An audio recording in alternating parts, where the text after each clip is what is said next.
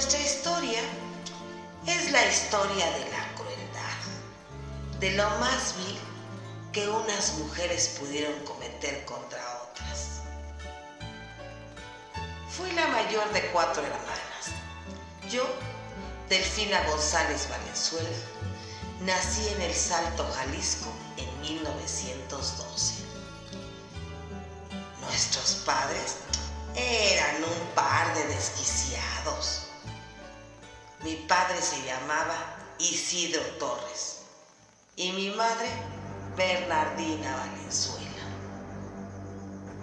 Él era una persona horrible, alcohólico, violento, sin educación, macho, golpeador, prepotente.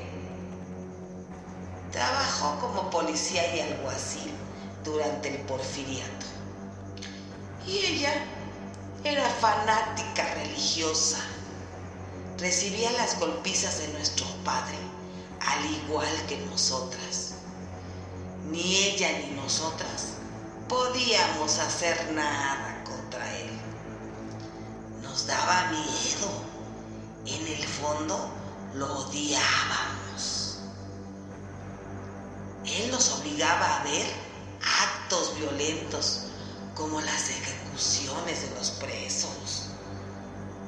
Fue cuando empezamos a ver como algo normal el maltrato, como que nos desconectábamos y la violencia, la falta de respeto por la vida de los demás era lo normal. Sus hijas no le conmovían para nada, de que mi hermana Carmen se fugó con un señor, harta de tanto maltrato, por lo que mi padre la arrestó por meses. La golpeaba cada rato. Después, cuando salió, tuvo un hijo con un señor que la ayudó. Se metió en un lío que cambió nuestras vidas para siempre. Asesinó por la espalda a un hombre importante de la zona, por lo que tuvo que huir al salto. Nos fuimos de ahí y nos cambiamos el apellido a González. Nos libramos de él. Estábamos paupérrimas. Para ese entonces, ya con esa vida familiar de porquería que teníamos, nos fue fácil decidir nuestro camino por el lado retorcido. Hicimos negocios sucios. Ah, pero eso sí, éramos muy devotas de Dios, como nuestra madre nos enseñó. Todo lo teníamos bien revuelto nuestras cabezas. ¿Cómo le pasa a esa gente que se hace pendeja con la religión? De que no es tan mala y son unas basofias. Fuimos unas bestias de lo peor. Conocí a un tipo llamado Jesús Vargas, alias el gato.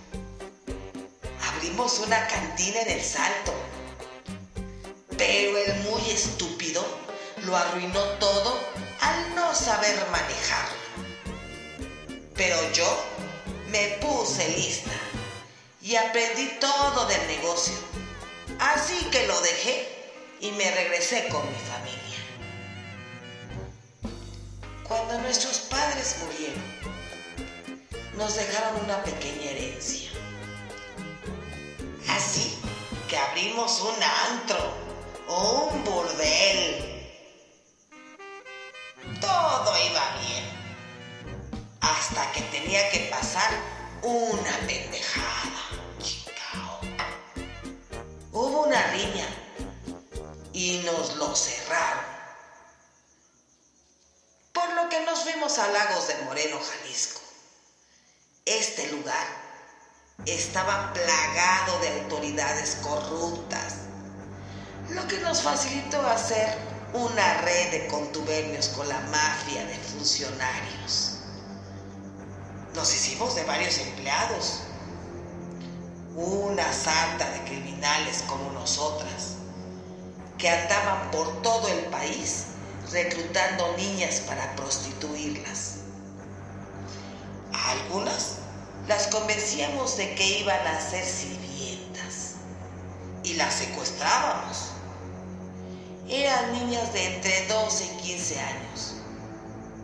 Ay, la corrupción era tan cabrona que la Secretaría de Salud, mediante unas mordidas generosas, expedía certificados de control sanitario.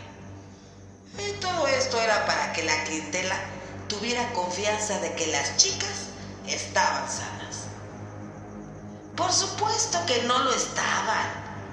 ¿Cómo iban a estarlo si las tratábamos como la mierda? En cuanto llegaban, les dábamos un baño de agua helada, las revisábamos y luego los empleados las violaban y las arrastrábamos por todo el burdel. Las golpeábamos sistemáticamente, las torturábamos. Sus vidas no valían nada para nosotras. En ellas nos vengábamos de esa rabia que teníamos muy adentro. Ellas eran simples objetos que nos proporcionaban ganancias. Las teníamos presas en las peores condiciones. Comían poco. No íbamos a gastar en ellas. Solo se les daban frijoles y tortillas. A las que se embarazaban, las hacíamos abultar sepultándolas vivas o muertas con sus hijos en un panteón clandestino ubicado en el poblado de San Ángel, en Purísima del Rincón. Este trabajo era realizado por el capitán del ejército Hermenegildo Zúñiga Maldonado, conocido como el capitán Águila Negra, quien fue mi amante y protector. Teníamos varios colaboradores. Ellos hacían labores de limpieza de las indeseables. Con algunos niños nos quedábamos. Los vendíamos para que hicieran con ellos lo que quisieran. Cuando una de las mujeres llegaba a cumplir 25 años, ya era vieja se la dábamos a Salvador Estrada Bocanegra, el verdugo, quien la encerraba en uno de los cuartos del rancho sin darle de comer ni beber por varios días. Entraba constantemente para patearla y golpearla con una tabla de madera, en cuyo extremo había un clavo afilado. Una vez que estaba tan débil que ya no podía ni siquiera intentar defenderse, el verdugo la llevaba a la parte de afuera del rancho. La obligaba a cavar una zanja profunda y la enterraba viva. A otras les aplicaban planchas calientes sobre la piel o se les aventaba desde la azotea para que murieran al caer. O, pues bueno, se les destrozaba la cabeza a golpes. Pero teníamos moral. Ah, sí. Hay cosas que no eran permitidas. No se permitían besos, ni actos lésbicos, porque es indecente por lo que vigilábamos para evitar. Había hoyos en las paredes para que pudiéramos supervisarlas. Y pobre de la que no accediera a los deseos de un cliente, ¿eh? La arrastrábamos por todo el burdel. Y si accedían a hacer cosas prohibidas, entonces la golpeábamos hasta morir. Un par de gringas degeneradas que hacían esas cosas prohibidas, asquerosas. Pero la verdad, eran populares entre la clientela y dejaban buen dinero. Pero por puercas les tocó su buena chinga. Yo voy a decir los nombres de las cinco mujeres. ¿Qué más da? ¿Qué más da quiénes eran? Las que para salvaguardar sus vidas golpeaban y torturaban a las otras.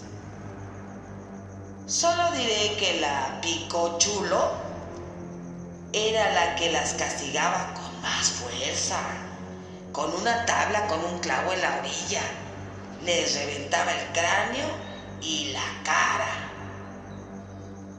Todo iba bien. Hasta que un día asesinaron al Tepo, a mi hijo. Él se dedicaba a negocios de contrabando de automóviles. Ayudaba controlando a las putas y el burdel pero unos judiciales me lo mataron. Así que tuve que vengar su muerte. Contraté varios militares que ejecutaron a los judiciales.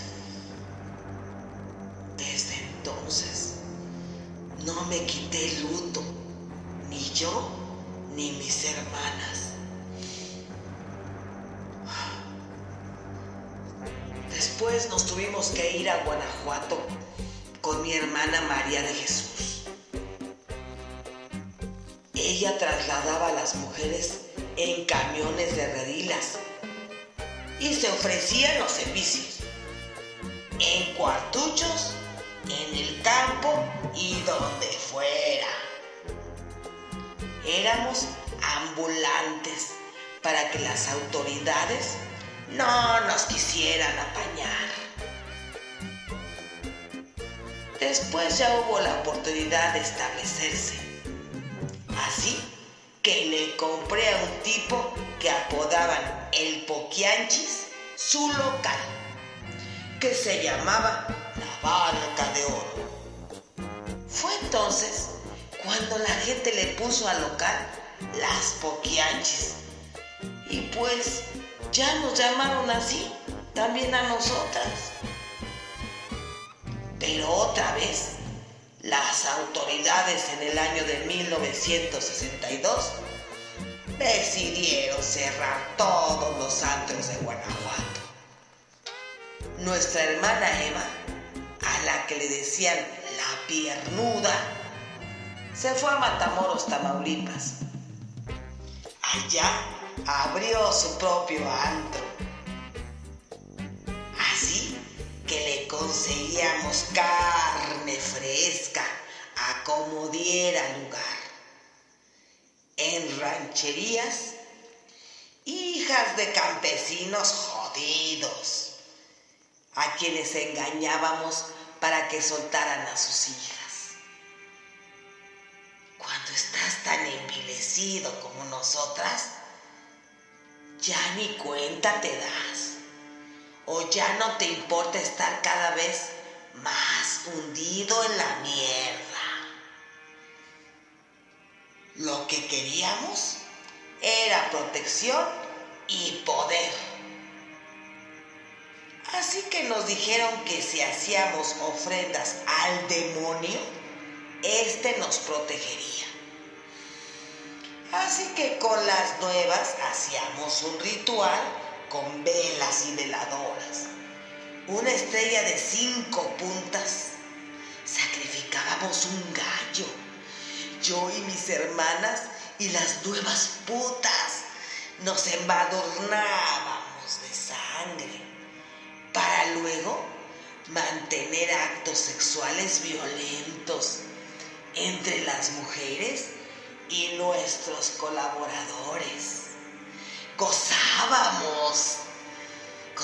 gozábamos, gozábamos viendo el espectáculo. Se realizaban actos zoofílicos con perros y macho cabrío. Pero luego, como había tantas muertas, pues pensamos en otro negocio, el de vender su carne, que tampoco era tanta, ¿eh? Y pasó lo que tenía que pasar tarde o temprano. No hay mal que dure 100 años, ni nadie que lo soporte. En 1964, una nueva recluta se escapó. La muy hija de la chingada. Se fue toda madreada. Corrió y corrió por el campo. Fue con su familia a denunciarnos a León, Guanajuato. Nos cayeron y se encontraron con todo lo que hacíamos. Las fosas clandestinas, las muertas, embriones, niños muertos, chingo de huesos. La gente nos quería linchar.